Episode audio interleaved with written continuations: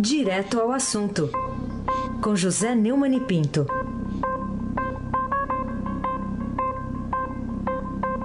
Neumani, bom dia. Bom dia, Raíssen Abac, o craque. Bom dia, Carolina Ercolim, Tintim, por Tintim. Bom dia. Bom dia, Almirante Nelson. Toca a sirene, Almirante. Bom dia, Bárbara Guerra. Bom dia, Moacir Biasi. Bom dia, Clã Bonfim, Emanuel, Alice, Isadora. Bom dia, ouvinte da Rádio Eldorado.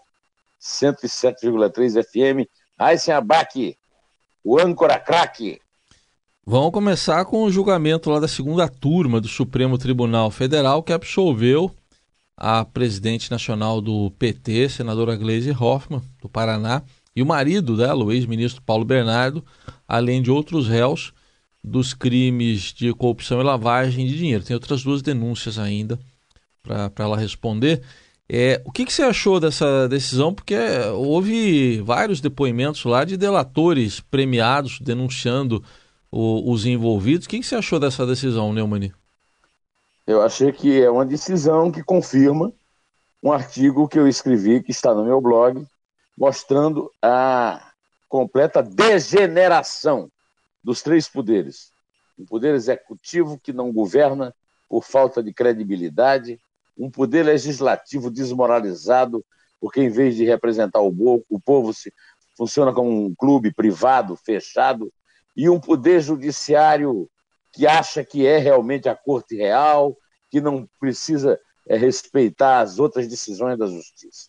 De qualquer maneira, o casal Paulo Bernardo de Gleisi Hoffmann saiu é, dizendo que, é, falando mal da delação premiada. É, eu quero lembrar que eles foram beneficiados pela afirmação é, que os que votaram é, fizeram é, de que só havia delações premiadas contra eles. Não havendo provas, não o condenaram.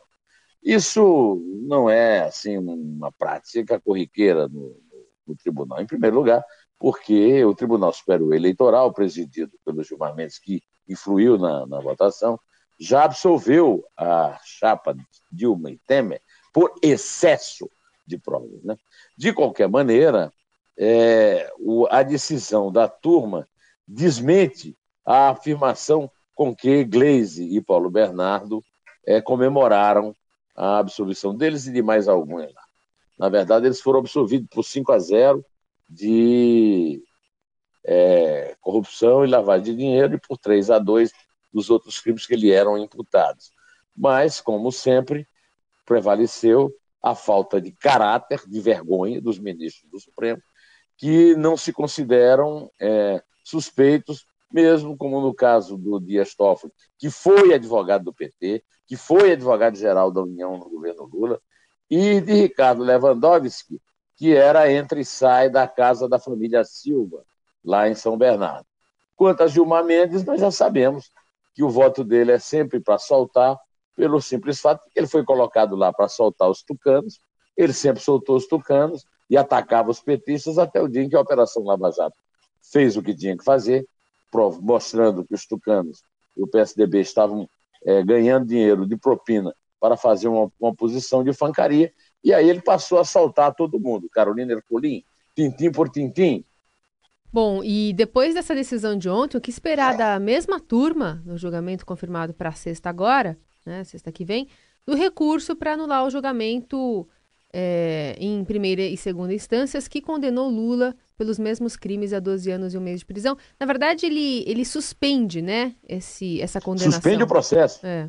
É, não, quer dizer, não é que vai. Estou dizendo que eles vão suspender. O, a defesa do Lula pede a suspensão do processo, pede que zere o processo. Aí é o seguinte: eu acho que nós, eu acho que nós chegamos ao cúmulo, ao ápice do escárnio, para usar uma expressão é, da presidente do Supremo, Carmen Lúcia, quando o Gilmar Mendes liderou a votação do Tribunal Superior Eleitoral que é, absolveu é, Dilma e Temer por excesso de provas.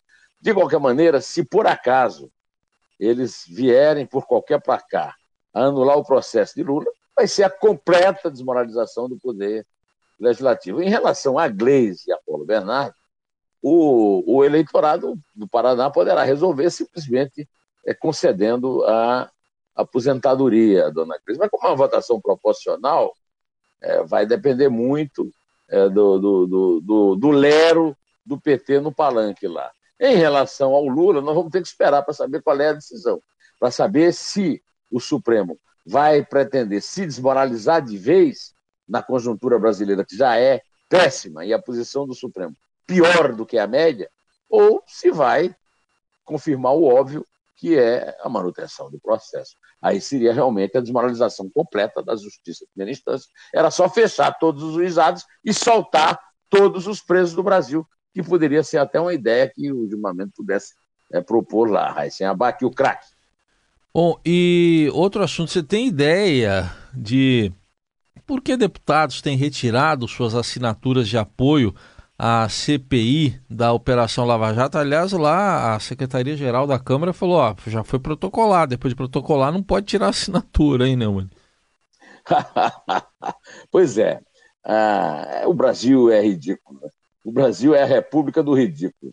Quer dizer, é, um monte de suspeito lá é, cai nessa ideia é, de, de propor aí uma CPI para a Operação Lava Jato, não há nenhum motivo de CPI para a Operação Lava Jato, porque a Operação Lava Jato é a única esperança né, da, da, da sociedade brasileira em relação ao combate à corrupção. Eles tiram, porque vão disputar uma eleição, e, e, ninguém tem coragem de enfrentar o poder de comunicação, de imagem positiva da Operação Lava Jato. Carolina Ercolim, tintim por tintim, muito bem, Neumani. Bom, vamos falar também sobre o que você acha da demissão de alguns burocratas da administração do presídio da Papuda, né, em Brasília. Você acha que resolveria ou atenua a terrível descoberta de que tem dinheiro há mais tempo, ou quem tem dinheiro há mais tempo manda mais que o diretor e é obedecido né, por outros privilegiados? É, a, a demissão de, de, de dois ou três borrabotas da estrutura é, administrativa penitenciária do Distrito Federal é mais, uma, mais um escárnio, né? mais uma cuspida na cara é, da população brasileira, porque é, não resolve nada, não resolve nada. O caso da Papuda é um caso absurdo ao extremo. A Papuda foi reformada é, para atender a, aos políticos que não, que, não tem, que não tinham muita esperança à época de que teriam uma resistência tão é, firme do Gilmar Mendes, do Lewandowski, do Toffoli do Marco Aurélio Mello no Supremo, que evitaria que muitos deles fossem lá para o Papuda Inn, né? o hotel de, de, luxo que plantaram lá sob as ordens do Luiz Estevam. Né? Agora, a, a prisão é um castigo muito severo para é, gente que cometeu delitos. Né? Você que não quer ir para a prisão, que não cometa delito. Lá, estabelecer esse tipo de privilégio em que o Zé Disseu, privilegiado, é, e o Gedel, privilegiado, viviam sob as ordens, não do diretor do presídio, mas de um outro presidiado, Luiz Esteu. Isso aí é aquilo que lá em Campina Grande, eu não sei como é que chamava em Mogi, mas lá em Campina Grande é The End of the Picade, viu? Heisen Abac. Boa, boa definição, boa definição. É, tem uma campanha aí né, em que atores aparecem dizendo que a culpa da crise é dos governos anteriores ao atual, né, de Michel Temer. Isso aí, será que vai conseguir reverter a, a descida do governo Temer ladeira abaixo aí na matéria de impopularidade, Neumann? Bom, o Temer é realmente uma figura tétrica. Né? A equipe de comunicação dele é um absurdo de incompetência. É, uh, se o Temer não é homem, se o Temer não tem a hombridade, não tem a decência de ir dizer isso cara a cara para o telespectador, de mandar atores, a, a equipe de comunicação manda atores desconhecidos fazerem uma campanha na televisão para dizer o óbvio, a culpa da crise é dos governos anteriores. Só que o Temer é dos governos anteriores.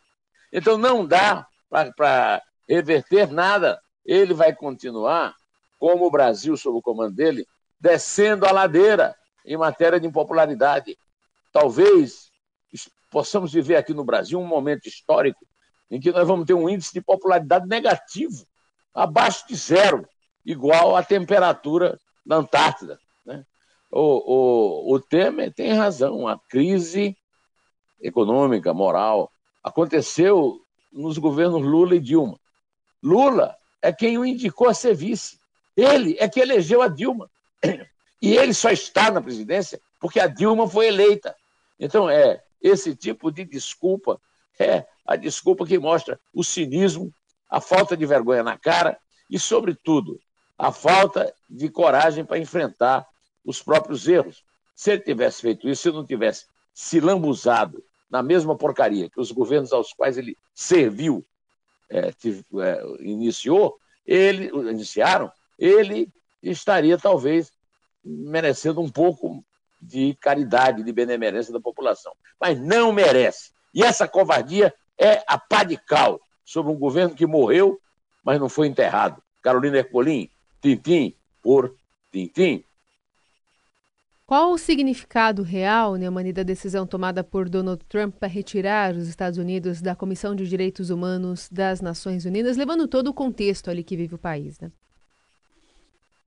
É, ontem nós já conversamos aqui, Carolina, sobre ah, o absurdo da falta de humanidade, é, da estupidez, ah, o gesto nazistoide do empreendedor imobiliário, grande empresário Donald Trump, que conquistou os Estados Unidos numa situação peculiar e que está jogando na lama, está jogando no lixo, está jogando no esgoto toda a tradição dos pais fundadores da maior democracia do mundo. Os Estados Unidos, muitas vezes, é condenado, né? são condenados, é condenado, é o país dos Estados Unidos, a América do Norte é condenado pela sua ação como polícia no mundo, interferindo e criando é, é, guerras para sustentar a indústria armamentista. Agora, nunca, nunca na história do país houve um, uma violação tão grande dos direitos humanos é como está havendo agora com a separação de pais e, e filhos, alguns bebês praticamente, na, na fronteira para evitar a imigração. É um gesto desumano, cruel, bruto, burro, estúpido. A, a própria mulher dele, Melania, comentou, a Bárbara Bush, mulher do George W. Bush, também. Alguns é, parlamentares estão uh, também no, no, ao lado contrário e a retirada da, do, do Conselho de, de, Direitos Humanos da ONU é apenas a reconhecimento do óbvio pelo Trump. Aysen Abac, o craque. Bom, vamos seguir um pouco ainda falando sobre direitos humanos. É, tem circulado aí é, um vídeo, aliás, agora já são dois, né? De uns machistas aí brasileiros gravaram um vídeo fazendo gracinha com uma moça russa, fazendo com que ela repetisse um refrão chulo. Além disso, tem a torcida mexicana xingando os goleiros adversários, fizeram isso com o Neuer, da, da Alemanha. Que contribuição que esse pessoal está dando aí para a imagem da América Latina, para ficar no mínimo, né, na, na Copa da Rússia? É, no caso dos brasileiros, os brasileiros estão repetindo no mundo, é, lá na Rússia, o, o que é hoje o Brasil. Né? O Brasil é um país é, absolutamente é, desprovido de qualquer moral, de qualquer senso de ética, desde que houve uma roubalheira imensa, é, que vem de longo tempo, mas que foi a, a acrescentada, né, que foi é, radicalizada nos governos Lula, Dilma e também no governo Temer, conforme está mostrando a Polícia Federal em relação ao episódio dos portos, a justiça brasileira é, se desmoraliza em decisões como essa da segunda turma, que é considerada o jardim do Éden do Supremo. Então, é, não se pode esperar que a torcida brasileira na Rússia, é, composta por uma elite que pode viajar, mas que não aprendeu nada com a família, não, não teve as melhores lições, e, e por isso o Brasil reproduz uma situação completamente vexatória no mundo, é, em termos de lei, de justiça, de igualdade social. Então, esses cafajestes de quinta categoria, é, branquinhos, filhinhos do papai, eles estão reproduzindo no exterior passando para o exterior a imagem que muitas das famílias da elite brasileira é, praticam. É, essa, esse caso com as moças, inclusive, de uma covardia brutal, e, e as pessoas que estão sendo identificadas nesses vídeos, todas têm alguma ligação com a elite dirigente do Brasil. Então, é, a, o machismo, né, o, o baixo calão desses torcedores na Rússia, de certa forma, é a linguagem da elite dirigente no Brasil. Não é a imagem do povo brasileiro. O povo brasileiro é ordeiro, pacífico, e apesar de ter suas malandragens, na verdade se comporta em casa e na rua e no exterior devia se comportar de forma muito mais é, educada, é, civilizada. Esse é, é uma manifestação de barbárie e eu quero também associar isso ao México. Né? O México usa essa prática absolutamente estúpida de chamar, de acusar os goleiros adversários de homossexualismo, né? o que não é, não é um crime ser homossexual, né? então não pode ser também uma acusação. E é uma coisa grosseira, estúpida e sem nenhum resultado. Quer dizer, o goleiro vai deixar de, de, de defender uma bola por causa disso? O México é, deu o melhor exemplo de futebol da Copa até agora. Além da Rússia, que goleou na estreia, ganhou dois jogos já. O México ganhou da Alemanha, jogando um jogo brilhante. Agora, a torcida do México não merece o time do México, mas de certa forma reflete a situação do México, que hoje é o paraíso do narcotráfico no mundo. Né? Agora, é, essa turma, por exemplo, no caso do Brasil. Perdemos o contato com o José Neumann. Neumann está ouvindo a gente? Oi, estou, estou ouvindo. Ah, agora sim, é que deu uma falhada na conclusão do seu raciocínio. Não, eu estava dizendo, deu para ouvir que, que a torcida do México ao, ao, fazer aquela coisa estúpida de xingar os goleiros, é, de certa forma reflete o clima do, da capital do narcotráfico no mundo hoje. Agora, tenho certeza que o povo mexicano mesmo não aprova isso. E que esses canalhas, tanto a torcida do México quanto esses, esses basbaques que acham o máximo ofender e humilhar uma moça no exterior, é porque ela não sabe, é porque ela não fala português, muito menos o português, acho que ela não. É, essa é uma, é uma coisa muito engraçada. São muito engraçadinhos. Ah, tinham que ser punidos aqui no Brasil, se é que o Brasil ainda tem alguma vergonha na cara, se é que a justiça brasileira, principalmente o Supremo, ainda tem alguma vergonha na cara. Carolina Ercolim, tintim por tintim. Neumani, queria aproveitar para pedir para você antecipar a entrevista semanal que tem, você tem publicado no seu blog, já que você vai viajar, né? Vai voltar só na terça-feira aqui ao, ao Jornal Dourado, justamente quando a segunda turma do STF vai julgar o pedido de cancelamento do processo do ex-presidente Lula. Obrigado pela sua oportunidade, Carolina. Eu vou falar porque daqui a pouquinho eu vou estar pondo. Vou estar pondo é muito bom, né? Eu vou pôr no. Vou botar, como se diz lá em Campina Grande, no meu é, blog do Neumann, uma entrevista com Zé Bonifácio de Oliveira Sobrinho, o cara que criou o padrão Globo de qualidade, que criou a grade na programação, junto com Walter Clark, e o americano Joe Wallach, que é resgatado na entrevista e que nem sempre é tão lembrado. Né? E o, o, o Boni se refere a algumas coisas que nós, nos, que nós tratamos aqui no comentário de hoje. Uma das coisas é essa singularidade do Brasil é, de ser um país diferente no mundo. O Boni disse que não visita só.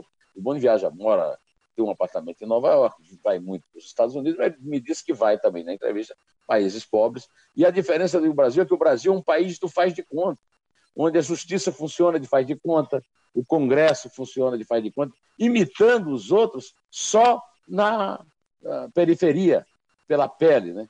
E aí ele se refere a, situação, essa situação que nós estamos vivendo, e principalmente as perspectivas da eleição, de, de, com uma frase que eu usei para abrir no título da entrevista, que é a seguinte: nós estamos trancados né, e sem saída. Essa, infelizmente, é a conclusão a respeito da eleição que vem aí.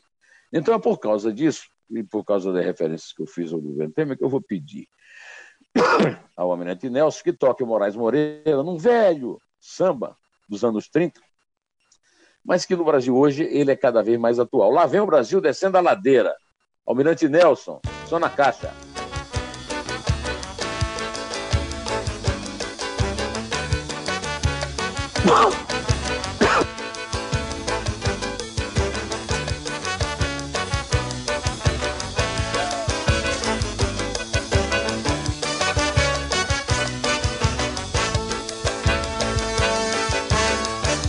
Quem desce do morro não morre no asfalto. Lá vem o Brasil, descendo a ladeira. Na bola, no samba, na sola, no salto. Lá vem o Brasil, descendo a ladeira. Da sua escola é passista primeira. Lá vem o Brasil, descendo a ladeira. No equilíbrio da lata, não é brincadeira. Lá vem o Brasil, descendo a ladeira. Quem desce do morro não morre no asfalto. Lá vem o Brasil descendo a ladeira, na bola, no samba, na sola, no salto. Lá vem o Brasil, descendo a ladeira, da sua escola, é passista primeira. Lá vem o Brasil, descendo a ladeira, no equilíbrio da lata, não é brincadeira. Lá vem o Brasil, descendo. É, vamos aproveitar que está descendo Ah. e vamos descer contando, Carolina. Só que antes tem outra coisa pra você, viu? Né? Aí, ó. Você vai formar quadrilha, não é isso? Sim, senhor, vou formar quadrilha Ah. e vou dançar o shot buildinho com a Isabel em Ah. Campina Grande, Sei. o maior São João do mundo. Vai ser nosso correspondente em Campina Grande, é isso? Correspondente em Campina Grande. É. Isso. Tá bom. Correspondente no Parque do Povo, do Forró de Campina Grande. Muito Então tá bom. Boa viagem para Campina Grande. É terça que o senhor volta, é isso? Volto terça-feira, Terça-feira estará com a sete gente. e meia da manhã, sob o mesmo patrocínio. Muito bom. Então tá bom. Essa quadrilha é aquela que pode formar. Pode formar. Pode formar. Pegue seu par. Pega seu pai. Vamos embora. Lá. Desce três. Desce dois. Desce um em pé. da sua escola é passista primeira.